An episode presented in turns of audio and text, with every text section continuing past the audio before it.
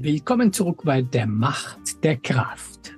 Heute wollen wir über Korrektheit in Bezug auf Clean Code Prinzipien sprechen. Dabei werden wir einige Methodiken näher betrachten. Und zeigen, wie wir damit sicherstellen können, dass unser Code auch das macht, was er soll. Dann legen wir mal los. Die Macht der Kraft arbeitet für dich. So, Matthias, was kannst du uns über Korrektheit erzählen? Ja, Korrektheit. Wo soll ich da anfangen? Am Anfang halt. Am Anfang. Naja, dann fangen wir doch mal beim Design an, würde ich sagen. Okay. Also, wenn wir erstmal überhaupt darüber nachdenken, was wir überhaupt äh, lösen wollen, auch da kann man ja schon eine unkorrekte Lösung anstreben. also, sollte man nicht. Deswegen ne, vorher nachdenken. Nee, aber erstes Thema wäre dann Design before Implementation. Also der Gedanke, dass man sich, bevor man anfängt zu coden, erstmal Gedanken macht, was möchte ich denn überhaupt erreichen und sich so grob überlegt, wie man das Problem lösen will. Das ist aber etwas, das meiner Meinung nach mit Vorsicht genießen darf. Design ja, und ich wiederhole es immer wieder gerne, aber nicht zu viel. Ja? Ja, also nicht alles in, bis zum kleinsten Detail, bevor wir anfangen, definieren haben zu wollen, weil üblicherweise fällt uns äh, der Wissen, um, um das machen zu können, dann machen wir halt, was wir denken, das passt und dann passt es nicht, dann muss man es ändern. Also am besten Design ja, aber im Rahmen. Ja, also nicht, nicht übertreiben, nicht alles machen wollen, sondern sich auf das Wichtigste, auf eine grobe Idee, auf eine grobe Architektur und zum Beispiel auf so ein Architekturbild machen, aber nicht jetzt jede einzelne Klasse im Detail definieren oder definieren müssen, sondern eher Blöcke oder Bereiche, Anwendungsteile, äh, wie sie miteinander interagieren. Das natürlich gehört dazu. Das ist korrekt, ja. F- Findest du auch? Ja, nee, also auf jeden Fall. Du bist so, kein Hm? Verfechter von diese alle, alles vorher designen, meinst Ja. du? Nee. gut. ähm, nee, also ich bin tatsächlich eher ein Verfechter des evolutionären Ansatzes von der Architektur. Also man sollte auch bereit sein, dass das, was man sich vorher überlegt hat, vielleicht nicht 100% passt und dass man bereit ist, da Anpassungen vorzunehmen, wenn man halt während der Umsetzung feststellt, dass es halt einfach ja, angepasst werden sollte, weil es einfach die Realität besser abbildet. Und gibt's von dir irgendwelche ja, Erfahrungswerte, wie viel Design du vorher machst oder mit, mit was beschäftigen wir uns oder ihr oder euch, bevor wir implementieren? Ja, also ich würde mir auf jeden Fall, bevor ich anfange, irgendwas zu coden, mir die ähm, API zum Beispiel anschauen, mit der ich unter Umständen kommunizieren muss. Würde mir grob überlegen, wie ich das Ganze verteile, also die Logik, wo die hinkommt. Aber ich würde jetzt halt nicht so weit gehen und ganze Klassen vordesignen oder sowas. Also die entstehen bei mir tatsächlich sehr on the fly. Also was jetzt Mhm. in so Klassen drinnen ist. Aber dass es die Klasse gibt, ist unter Umständen schon vorher klar. Aber was da genau alles drinnen sein wird, ist jetzt nicht zum Beispiel. Hm. Also wo ich mir gerne Gedanken darüber machen, ist über Architektur sagen. Wie du gesagt hast, wie werden wir miteinander kommunizieren? Verwenden wir eine REST API? Verwenden wir, keine Message Boost? Verwenden wir irgendwas anderes, um miteinander zu kommunizieren? Weil das prägt auch irgendwie das Aussehen und die Art und Weise, wie der Code entsteht. Das mache ich gerne. Und dann ja auch eben API getrieben auch gerne. Also erst einmal eine API-Definition haben und dann von dort aus mal weiterarbeiten. Ne? Ja, genau. Das sind zwei, zwei Sachen, die mir meistens recht, recht gut helfen und eben aber nicht viel mehr. Also ich finde diese evolutionäre, die du erwähnt hast, durchaus eine super Sache. Die Anwendung steht nach und nach ja, mit jeder Feature mit den Requests, die wir bekommen, wächst die Anwendung und wächst natürlich auch der Design, die Struktur. Gegebenenfalls Teile der Architektur werden angepasst, wenn es notwendig ist. Und das ist, was uns hilft, eine korrekte Anwendung auf die Straße zu bringen. Und mit korrekt meine ich hier jetzt nicht nur, dass es das tut, was sie tun soll. Von der Idee hier. Und da ist auch unser nächstes Thema ein, ein klarer Kandidat. Es geht eben um Vererbung, um den Liskov, LSB, Solid-Prinzipien, dieser Liskov Substitution Principle. Ich halte mich jetzt nicht aus, zu erklären, was das ist. Da gibt's genug, wo ihr das rausfinden will. Es geht um eben Vererbung und Vererbung zu nutzen, wie Vererbung genutzt werden sollte. Und das besagt, dass wenn zwei Klasse oder wenn eine Klasse von einer anderen ableite, muss ich als Entwickler, völlig egal von welcher der beiden Klassen ich arbeite, das gleiche Verhalten erwarten. Mhm. Also keine Überraschungen. Ja. Geht es um Sachen, wie das überladene Funktionen die gleiche Parameter haben, dass äh, sie nicht andere Exception werfen oder die Basisfunktion wirft keine Exception, die überladene Funktion wirft eine Exception. Das ist unterschiedliche Verhalten, ne? weil es mhm. hängt davon ab, ob ich mit die ursprüngliche Klasse oder mit der abgeleiteten Klasse arbeite, verhalten sie sich unterschiedlich. Und diese unterschiedliche Verhalten kann und öfters wird zu Problemen führen bei der Entwicklung und, und beim Laufen der Anwendung. Ne? Also wenn man gegen dieses Prinzip verstößt, sozusagen. Ja, klar, natürlich, klar. Ja. Weil das ist einfach, ja, sowas halt einfach nicht gedacht, ne? Ja, ja, klar. Ich meine, du willst dich letztendlich schon darauf verlassen können, dass wenn eine Klasse sagt, dass sie etwas kann, dass sie das auch kann. und nicht, dass dann in der überschriebenen Methode auf einmal halt nichts passiert zum Beispiel, weil es halt in dem Kontext der Instanz kein, oder im Kontext der Klasse, die da abgeleitet wurde, keinen Sinn ergibt. Mhm. Aber ja. Ja, also sowieso Liskov, das ist zwar ein wichtiges Prinzip, ich will es nicht abkanzeln oder, oder irgend sowas, aber das war wirklich sehr, sehr wichtig, als wir vor etliche Jahren, 15, 20, 25, keine Ahnung, wirklich sehr stark mit Vererbung gearbeitet haben. Wir haben ja ein Prinzip, ich weiß nicht, ob wir es schon angesprochen haben bei irgendeiner der anderen Themen oder ob es noch kommt. Der heißt äh, Favor Composition over Inheritance. Ja. das bedeutet, wir sollen Komposition vor Vererbung vorziehen, wenn es wenn es möglich ist. Dadurch, wenn wir das verfolgen, haben wir deutlich weniger Vererbungs- oder deutlich kleinere Vererbungshierarchien in unsere, in unsere Anwendung und dann trifft uns Liskov nicht so hart, sagen wir mal so. In der Liskov ist auch ein manchmal schwierig zu verstehen, Prinzip. Aber okay, wie ist deine Beziehung zu diesem Liskovsche Substitutionsprinzip? Also ich glaube, mir begegnet es am meisten im Testkontext. Also wenn ich im Prinzip Klassen, die mein, eine Klasse, die ich gerade testen möchte, benutzt, ersetze ne, durch einen Mock, der so tut, als wäre er das richtige Objekt. Da würde ich sagen, trifft es mich am meisten im Alltag sozusagen weil, wie du schon sagst, ansonsten arbeite ich heutzutage relativ wenig mit Vererbung, sondern mehr eben mit Komposition und wie du schon erwähnt hast, dadurch trifft es einen tatsächlich weniger. Okay, wobei Mocks sind eigentlich keine Vererbungshierarchie. Also so äh, Mocks, wie wir sie jetzt das verwenden. schon, aber ich, aber ich ersetze ja dennoch die Implementierung durch etwas anderes. Ja, also aber ja, ist keine Vererbung in dem Sinne. Stimmt schon. Also ich nutze Vererbung noch ab und zu. Und dann ist es tatsächlich wichtig, sich dran zu halten, um eben Überraschungen, böse Überraschungen zu vermeiden. So, was ist in deinen Augen noch wichtig? Also würde ich mal so sagen, in die Richtung gehen mit Singles of, of Truth. Ne? Also, dass wir im Prinzip einfach dafür sorgen, dass mhm.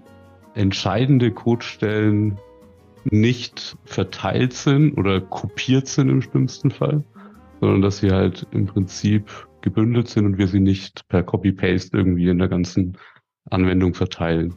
Mhm. Ähm, mhm. Dafür gibt es natürlich auch ein Wort, das man immer wieder hört oder ein Ausdruck, ne? don't repeat yourself, das Dry Principle. Ja. Genau. Und ja, es ist ein viel diskutiertes Thema, glaube ich. Es gibt sehr strikte Verfechter von den Dry-Prinzipien mhm. und es gibt Leute, die da eher pragmatisch sind und ich selbst würde mich tatsächlich da auch eher in die pragmatische Ecke stellen und eben sagen, dass vor allem halt, dass es bei entscheidender Businesslogik wirklich essentiell ist. Aber wenn ich jetzt irgendwie, also es gibt Situationen, wo das Kopieren von Code Sinn macht, wenn ich von vornherein absehen kann, dass sich diese beiden Stellen, an denen der Code existiert, in unterschiedliche Richtungen entwickeln wird. Ja, mhm. also wenn ich nicht vorhersehen kann, dass die Abstraktion so klar ist, dass ich das rausziehen kann, dann ist ein Kopieren und halt an einer neuen Stelle im Prinzip als eigene, ja, als eigenen Code zu betrachten, ein valider Ansatz, finde ich. Okay, also ich betrachte mich auch als, als Pragmatiker in dem Zusammenhang, obwohl vielleicht etwas strikter. Und zwar, wenn ich Code schreibe und ich den gleichen Code mehr als zweimal habe, versuche ich, das irgendwo zu, zu abstrahieren. Ja, wenn ich also zweimal die gleiche zehn Zeilen Code, ah, okay, es tut schon weh, aber das kann ich noch vertragen. Aber wenn es schon mehr drei oder mehrmals sind, dann versuche ich eine, eine Funktion zu extrahieren oder das in eine andere Klasse abzulagern oder irgendwas, so dass ich den Code dann nur einmal habe. Aber ansonsten, wie gesagt, don't repeat yourself. Also mach die Sachen nur einmal und mach sie richtig dort. Das ist meine Sicht auf die Sache. Aber wo habe ich zum Beispiel gemerkt, dass ich Code dupliziere, wo ich Sachen mehrfach mache? Und jetzt bitte nicht schlagen. Bei DDD, bei Domain Driven Design, kann es ja passieren, dass ich ein Objekt habe oder ein, eine Entität habe, keine Ahnung, Artikel, die habe ich in unterschiedliche Varianten. Ja, weil mhm. in, in jede Teil des Domains brauche ich andere Sachen für den Artikel. Aber es kann Sachen geben, die ich dann an mehrere Stellen duplizieren muss. Mhm. Das ist mir öfters vorgekommen, also öfters passiert, vorgekommen. Finde ich aber nicht schlecht, weil eigentlich ist jede Microservice eine abgeschlossene Sache und, und voneinander getrennt. Ne? Und deswegen könnte man sagen, das ist keine Duplizierung, weil Duplizierung bezieht sich nur auf meinen eigenen Microservice und da habe ich keine. Im Gegensatz dessen gibt es Leute, die sagen, ja, aber in die Gesamtanwendung, die auf deine mehreren Microservices besteht, hast du das gleiche Code an mehrere Stellen. Und wenn du es an eine Stelle änderst, musst du es wahrscheinlich in der andere auch ändern. Das, ja gut, das ist halt bei DDD dann halt genau die Frage, ne, ob die Domain meines Microservices halt wirklich tangiert. Also ich, ich finde, da ist es absolut valide, wenn ich wirklich getrennte Microservices habe, die zufälligerweise zu Zeitpunkt X die gleiche Logik haben, dann ist es keine Duplizierung. Und wenn sich das in eine Microservice ändert, ist es für mich nicht gleichbedeutend, dass es sich unbedingt im anderen ändern muss, wenn es eine komplett mhm. andere Domain ist. Ja. Deswegen da also ist es absolut valide. Also kann, kann, ja auch passieren, dass du an eine Stelle senden musst und dann an die andere auch nicht mehr. Das würde verstärken, das sind wirklich zwei unterschiedliche. Und äh, ganz andersrum, ne? wenn ich jetzt diesen Artikel rausziehe, dann habe ich genau das, was ich in Microservices nicht will, nämlich eine enge Kopplung zwischen drei Systemen, nämlich meinen mhm. zwei Microservices und dem rausgezogenen Artikel. Und ja. das ist das, was ich ja überhaupt nicht will. Ja, ja. Keine Frage. Ja? Äh, ich wollte es nur erwähnen, weil es für mich eine der, ja. Äh, der Stellen, wo ich gemerkt habe, dass zumindest ich tendiere, Sachen zu duplizieren und ich fühle mich gar nicht schlecht dabei, sagen wir mal so. Kann ich absolut nachvollziehen und auch unterschreiben. da muss man sich nicht schlecht fühlen in dem Kontext. Ja. Okay. Aber ansonsten innerhalb eine abgeschlossene keine Ahnung, Klasse, Modul, Microservice, nennt wie ihr es wollt, sollte man versuchen, Duplizierung zu minimieren. Also diese, diese Try-Prinzip zu verfolgen, so gut Ja. es geht.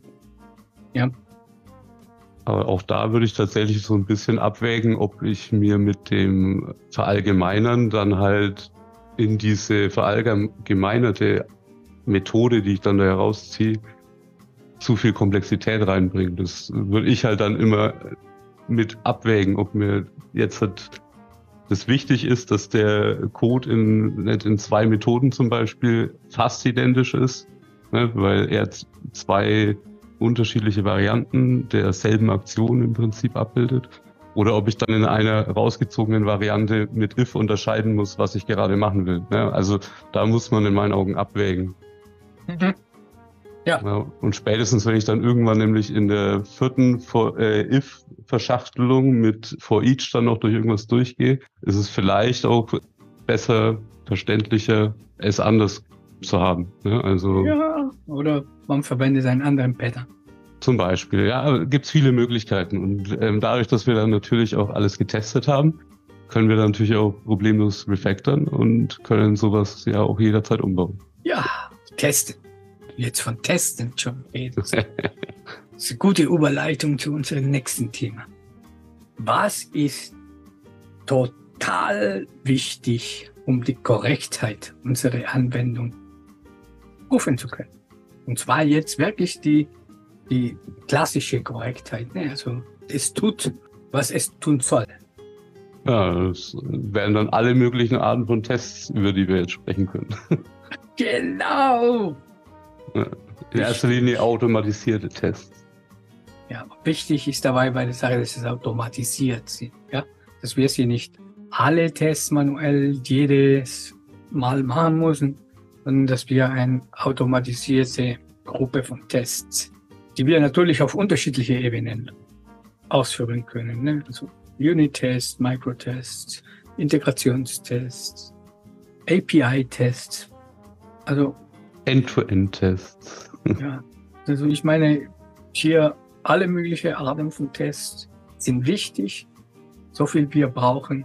Ja, normalerweise sehr viele Unit-Tests, deutlich weniger End-to-End-Tests oder Oberflächentests, weil die halt komplexer, langsamer sind. Aber gut, darüber haben wir schon sehr oft, sehr lang gesprochen in unserer Testreihe, glaube ich. Was muss man alles testen? Was können wir alles testen? Verweisen wir gerne mal auf diese Folgen. Und hier würde ich gerne nur halt einfach mal sagen, dass diese automatisierte Tests für mich das A und O sind, die die Korrektheit meiner Anwendung rufen. Und zwar bevor ich ausgeliefert habe. Ne? Das ist also Code beziehungsweise äh, unsere Anwendungen sollen, sollen sich nicht wie Bananen verhalten. Ja, die sollen nicht beim Kunden reifen. Ja, die müssen wir schon vorher, so gut es uns möglich ist, abgedeckt haben, dass es das tut, was wir auch erwarten, dass es tut. Volle Zustimmung. Jawohl. Und das ist keine leichte, keine leichte Sache. Keine leichte Aufgabe. Vor allem, wenn man neu dazu anfängt, automatisierte Tests in eine Anwendung einzupflegen, das ist durchaus eine schwierige und kompliziertere Sache. Ja, vor allem mit einer existierenden Anwendung, die keine Tests hat. Ja. Das ist, glaube ich, die größte Herausforderung, vor die man gestellt werden kann, vor allem wenn man keine Erfahrung hat. Wobei, also wenn man keine Erfahrung hat, dann, dann macht wirklich keinen Spaß, in, in eine Legacy reingeworfen zu werden. Aber ich kenne tatsächlich Menschen, die jetzt wirklich erfahrene Softwareentwickler sind und die tatsächlich Spaß dran haben, sich an eine Legacy-Anwendung unter Test bringen zu können. Hm, Das glaube ich sofort. Was hilft uns noch? Jetzt für die automatisierten Tests oder? Na, im Allgemeinen. Wenn du noch irgendwas zu automatisierte Tests sagst, gerne. Ansonsten kann man zum nächsten Thema rüber. Nee, also ich glaube tatsächlich, dass wir zu Tests in anderen Folgen reichlich geredet haben. Ähm, also da ja. können wir eine ganze Reihe von Links unter diese Folge packen. Und da laden wir euch natürlich herzlich dazu ein, da reinzuhören. Ähm, und ansonsten, was wir jetzt noch im Zettel haben, ist das Thema Reviews. Also im Speziellen natürlich Code Reviews. Aber ich brauche doch keine Reviews. Warum denn nicht, Alex? Ja, weil ich TDD mache. Ach so. Aber das heißt, du machst keine Fehler. Ja, natürlich mache ich Fehler. Naja, da. Die erwischt dann mein Partner da. Weil du ein Pair programmierst. Aber vielleicht bist du ja so überzeugend als Pair-Partner, dass dein Pair-Partner sich gar nicht traut, dich auf kleine Logikfehler hinzuweisen. Das glaube ich nicht, aber äh, du hast recht. Also obwohl ich zum Beispiel TDD und Pair Programming vor allem als eine total wichtige Technik bei der Arbeit finde, würde ich Reviews nicht komplett ausschließen wollen. Weil im Pair Programming natürlich fängst äh, schon ganz viel, aber was ich bei Reviews sehr oft, sehr gerne beobachtet habe oder zu beobachten versuche, ist, ob die Person, die der Review macht, die den Code nicht kennt, gut damit zurechtkommt. Das, das gehört für mich auch zu der, in Anführungszeichen, Korrektheit meiner Anwendung. Ja? Das ist nicht nur das, wie wir vorher gesagt haben, das tut, was tun soll, sondern dass andere Menschen auch damit zurechtkommen, wenn sie Änderungen machen müssen oder den Code anschauen müssen.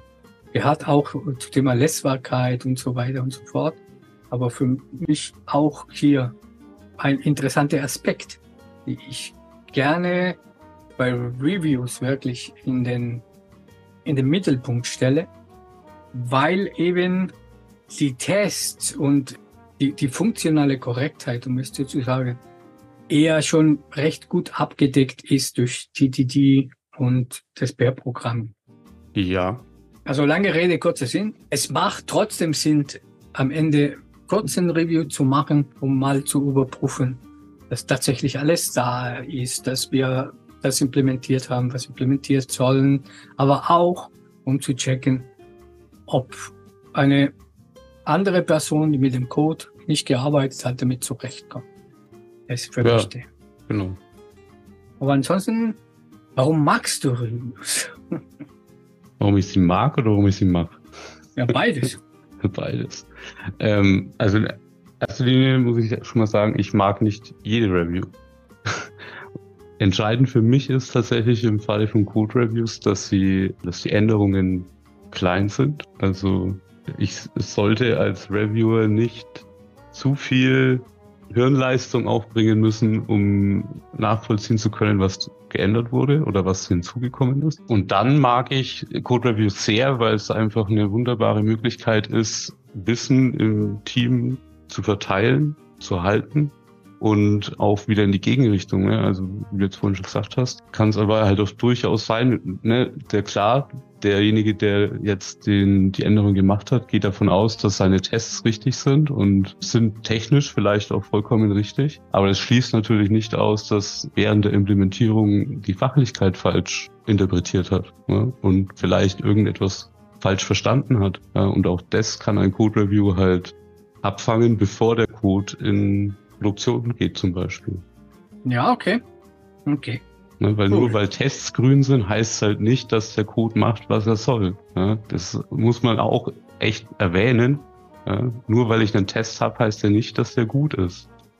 Ja, ich muss halt versuchen, möglichst deklarativ meine Fachlichkeit in den Test zu beschreiben und die muss halt dann ne, durch die Implementierung sauber umgesetzt sein. Und das mhm. ist halt dann der, der Trick. Und wenn da etwas falsch verstanden wird, ist in meinen Augen ein Code Review von einem erfahrenen Teamkollegen, Teamkollegin unersetzbar. Und ja. aber wie gesagt, ganz wichtig, kleine Änderungen sollten reviewed werden und nicht irgendwie die tausende von Zeilen Code. Ja, tausende von Zeilen Code ist viel zu viel. Ja, maximal 100 Zeilen möchte ich vielleicht sehen. Mhm. Das wäre so, wäre so für ein Code-Review eine gute Größe, würde ich mal sagen. 100, Okay. vielleicht 200 Zeilen Mhm. los. Okay. Naja, Config-Files jetzt mal ausgenommen, ne? Also die haben mitunter ja alleine schon ein paar hundert Zeilen, wenn es sein muss. Schräger Tausender. Ja. Dadurch, dass du aber diese Reviews oder du dir wünschst, diese Reviews klein zu haben, bedeutet das, dass man sehr viele Reviews sehr oft hat? Kann natürlich daraus resultieren, ne? je nachdem. Aber die sind natürlich auch schnell gemacht. Ne? Ja, Auf aber das, das, das, das fände ich aber nicht so toll, weil ich meine, da geht Zeit für, für das Reviewen. Und wenn wir eine Stunde reviewen, ist okay, aber wenn wir, keine Ahnung, drei, vier, fünf Stunden die Woche dann reviewen müssen, wa- was ist dann der Mehrwert? Naja, zumindest, dass der, das Review auch wirklich durchgeführt wird. Also meine Erfahrung ist halt, wenn äh, ein, sag ich mal, Merge-Request zu groß wird, dann ist eigentlich das Review schon nahezu wertlos, wenn du nicht Stunden, mehrere Stunden investierst, um wirklich zu verstehen, was da passiert. Es dir vielleicht sogar noch auscheckst, selber in den Code gehst und guckst weil halt teilweise dann die Änderungen viel zu groß sind und dann werden Methoden aufgerufen, die nicht Teil des Merge Requests sind, von denen du gar nicht weißt, was da passiert, ja, weil es irgendwelche schon bestehenden in der Codebasis existierenden Methoden sind. Das heißt, ich habe Zusatzaufwand dahin zu springen. Und je größer der Merge Request wird, desto größer wird da natürlich auch der Aufwand. Und ich glaube, oft wird der Aufwand dann einfach nicht betrieben und es wird halt dann halt einfach gemerged. Und dann kann ich mir das Review tatsächlich komplett sparen. Man muss auch sagen, es gibt auch unterschiedliche Arten des Reviews. Ne? Zum Beispiel, wo ich finde, dass es völlig okay ist, ist, wenn ich ein Merge Request bekomme und ich muss den halt mal mir das anschauen und den Merge Request machen. Zum Beispiel, weil wir im Team alles einfach so entschieden haben, wenn ich irgendwas zu mergen habe, stelle ich ein Merge Request und ein anderer Teamkollege guckt sich das an und merge es dann, wenn er der Meinung ist, das passt. Das finde ich eine gute Sache. Wenn, wie du sagst, die Merge Requests klein genug sind. Das finde ich eine gute Sache. Was ich aber nicht so oft so gerne mache, sind diese klassische Code Reviews. Ne? Also das sind zwei oder drei Entwickler, ein oder zwei haben geschrieben, der andere reviewt und dann gehen wir der Code halt mal einfach durch und gucken mal, was es macht, ob es ordentlich geschrieben ist und so weiter und so fort. Okay, Das, das mag ich nicht so sehr, ist aber in, ich sag mal, Ausnahmefälle oder in, in größeren Abständen auch durchaus eine gute Möglichkeit, um den Code besser, besser zu bekommen. Du meinst es jetzt tatsächlich im Sinne von einem Review-Meeting. Ne? Ich habe tatsächlich, wenn ich an Reviews denke, habe ich mehr Merge-Requests im Sinn. Aber du hast recht, jetzt wegen äh, Mini-Änderungen ein ganzes Meeting anzuberaumen, ist natürlich vollkommener Irrsinn und das würde ich auch nicht wollen. Definitiv nicht. Auch iterativ damit zu arbeiten, wenn man merkt, die Reviews bringen uns nicht viel oder bringen uns nicht, also diese Termine, Ne? Und ich rede aber jetzt nicht von den, von den Scrum-Termine, diese Review-Termine oder was auch immer, sondern einfach von, von Code-Reviews, die wir einfach, wenn wir sehen, dass es uns nicht bringt, dann machen wir es weniger. Ja?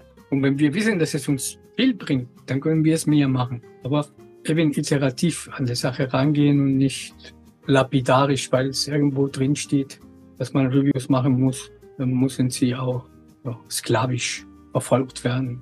Egal ob was Ja. bringt oder nicht. Ne? Ja. Und was man natürlich auch vielleicht noch erwähnen kann, ist, dass man ja durchaus, was auch wieder eine Überleitung zu unserem nächsten Thema vielleicht sein könnte, Mhm. sagen kann, dass man den Aufwand, den man in dem Review häufig hat, ja auch reduzieren kann durch andere Prozesse, die uns helfen, unseren Code zu standardisieren. Ja. Also jetzt im Speziellen zum Beispiel die statische Code-Analyse, Mhm.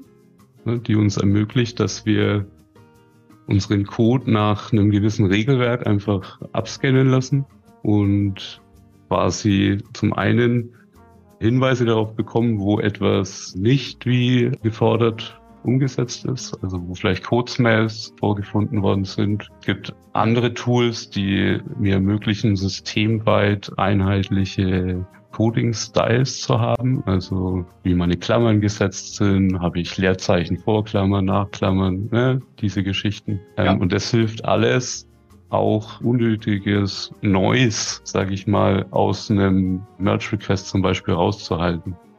Und das erleichtert ja. zum Beispiel auch die Information, die tatsächlich relevant ist, nämlich welche Funktionalität hat sich geändert oder ist dazugekommen oder ist vielleicht sogar weggekommen, weggenommen worden, viel besser zu sehen in so einem Merge-Request. Ja, finde ich cool. Statische Code-Analyse finde ich cool, weil es, wenn es von vornherein eingerichtet ist im Projekt, mir tatsächlich dazu verleitet, mein Code ordentlich und sauber und nach gewissen Regeln der Form und der Kunst zu implementieren. Das finde ich gut, hilft mir, kann ich jedem empfehlen. Was kannst du uns noch über statische Code-Analyse sagen? Naja, Worauf willst du denn hinaus? Was willst ja, du?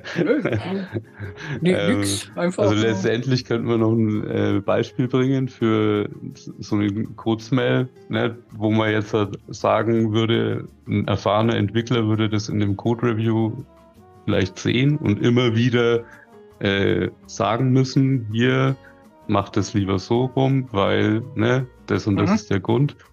Ähm, da würde mir jetzt als einfaches Beispiel ähm, aus der Java-Welt einfallen, ähm, wenn du äh, eine Variable mit einem String vergleichst und du sagst, Variable equals der String ne, in deiner if-Abfrage, dann hast du einen potenziellen Bug in deiner Anwendung, weil ähm, in dem Moment, wo die Variable nicht definiert ist, also null zum Beispiel, gibt es die Methode equals nicht und du hast eine Null Pointer Exception. Und äh, jede statische Code-Analyse, die äh, was taugt, wird an der Stelle sagen, hey, dreh's um, ja, weil du vergleichst immer mit einem String und auf dem String wird immer diese Equals-Methode drauf sein und ähm, auf dieser Equals-Methode, die ist vermutlich null safe ähm, und du kannst da reingeben, was du willst und du kriegst keine Null Pointer Exception. Mhm. Ja, ja, und das also ist dann genau so ein Punkt, wo, ähm, wenn du in einem Code Review oder von einem Merge Request da drin bist, äh, halt dann immer wieder sagen müsstest oder vor allem immer wieder darauf achten müsstest, halt, ne, ist es wirklich richtig rum? Und wenn du eine statische Code-Analyse hast, kannst du dich halt darauf verlassen, dass diese ja. Sachen davon abgefangen werden. Und ich als Reviewer kann mich wiederum auf das Essentielle konzentrieren, nämlich ist die Fachlichkeit richtig abgebildet. Gut, gut, gut gesagt, gut erzählt, ja. Es gibt sehr viele unterschiedliche von diese Regeln und ja, die helfen uns eben auf uns zu konzentrieren. Das, das fand ich sehr gut, was du da gesagt hast, Matthias. Sehr auf uns zu konzentrieren, auf das, was wichtig ist, nämlich, dass die Fachlichkeit so funktioniert, wie sie soll. Ja, und wenn ich eine Klammer falsch, an der falsche Position gesetzt habe oder irgendwas äh, schöner, besser, schneller, was auch immer gemacht werden kann, dann sagt mir diese, diese statische Code-Analyse viele von diesen Problemchen ja, vorab, hm, werden vorab entdeckt. Und ich kann sie ändern und dann kann man zum Review gehen, wenn wir ein Review brauchen natürlich. Ja, ja, finde ich gut. Ja, gefällt mir. Genau. Und dann haben wir ja quasi schon fast zur nächsten Folge hingeleitet. Ja, viel. Aber ja, wir sind schon halbwegs durch. Ne? Wir haben uns mal kurz das Thema Design before Implementation angeschaut und das Liskov, Liskovsche Substitutionsprinzip. ja, schwierige Worte. Ja. Man soll sie nicht wiederholen. Äh? Don't ja, repeat ja. yourself. Don't repeat yourself. Das hatten wir auch automatisierte Tests, also nicht nur Tests, sondern auch automatisierte Tests. Reviews, statische Code-Analyse, das haben wir alles in dieser Folge mal kurz ange angesprochen. Und das sind alles Themen, die in meinen Augen tatsächlich dazu führen, dass die Korrektheit von unseren Anwendungen besser wird. Damit sind wir auch wieder am Ende dieser Folge angekommen. Du weißt jetzt, welche Techniken dir helfen können, die Korrektheit deines Codes sicherzustellen. Und auf was es ankommt, wenn du diese Techniken anwenden möchtest. Empfehle diese Folge gern weiter und abonniere unseren Podcast, falls du es noch nicht gemacht hast. Und wir freuen uns auf die nächste Folge, wenn wir uns über Codesmells unterhalten. Jawohl, wir sehen uns. Ciao. Ciao. Die Macht der Kraft arbeitet für dich.